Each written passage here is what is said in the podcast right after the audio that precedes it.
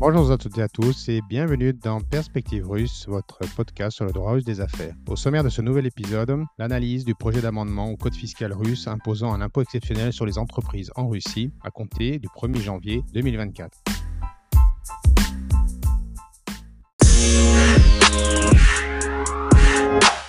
Nous passerons donc en revue successivement le champ d'application de la taxe, sa base de calcul, le taux applicable, ainsi que le délai et les modalités de paiement. S'agissant du contexte, début 2023, l'idée d'un paiement unique sur les sociétés pour couvrir une partie du déficit budgétaire a été lancée pour la première fois. Avec ce paiement, le ministère des Finances espère lever environ 300 milliards d'euros, soit environ 3,3 milliards d'euros. Les modifications correspondantes du code fiscal de la Fédération de Russie doivent en conséquence être introduites prochainement. S'agissant du champ d'application de la taxe, le prélèvement s'appliquera a priori à toutes les entreprises russes, y compris les filiales russes d'entreprises étrangères, sauf exception. À cet effet, on notera que les producteurs de pétrole et raffineries pétrolières, les sociétés charbonnières, les producteurs de GNL, les PME et les entreprises dont le bénéfice avant impôt est inférieur à 1 milliard de roubles, soit environ 11 millions d'euros, devraient être exonérés. Enfin, les groupes consolidés de sociétés seront traités comme une seule entité et devront payer une seule fois au nom de tous les membres du groupe. S'agissant de la base de calcul, il n'est pas totalement clair pour le moment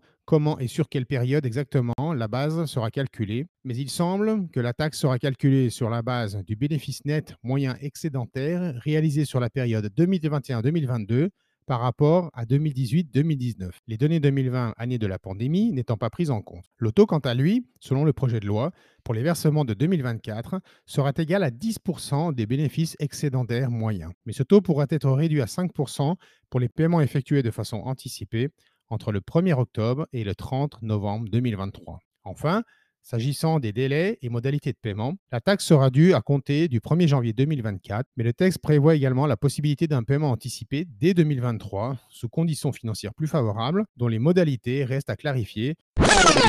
Ce nouvel impôt touchera donc toutes les entreprises étrangères présentes en Russie, y compris celles ayant décidé de quitter le marché russe. Cet impôt exceptionnel augmentera donc les coûts de sortie du marché russe, puisqu'il s'ajoutera aux contraintes d'ores déjà existantes. Je pense en particulier à l'obligation de céder les titres des filiales russes avec un discount égal à 50% de la valeur de marché des actifs cédés et de payer une exit tax égale à 10% du montant correspondant. Nous suivrons donc avec la plus grande attention les prochains développements sur cet impôt et vous reviendrons dans le cadre d'un prochain épisode sur le dispositif définitif une fois adopté.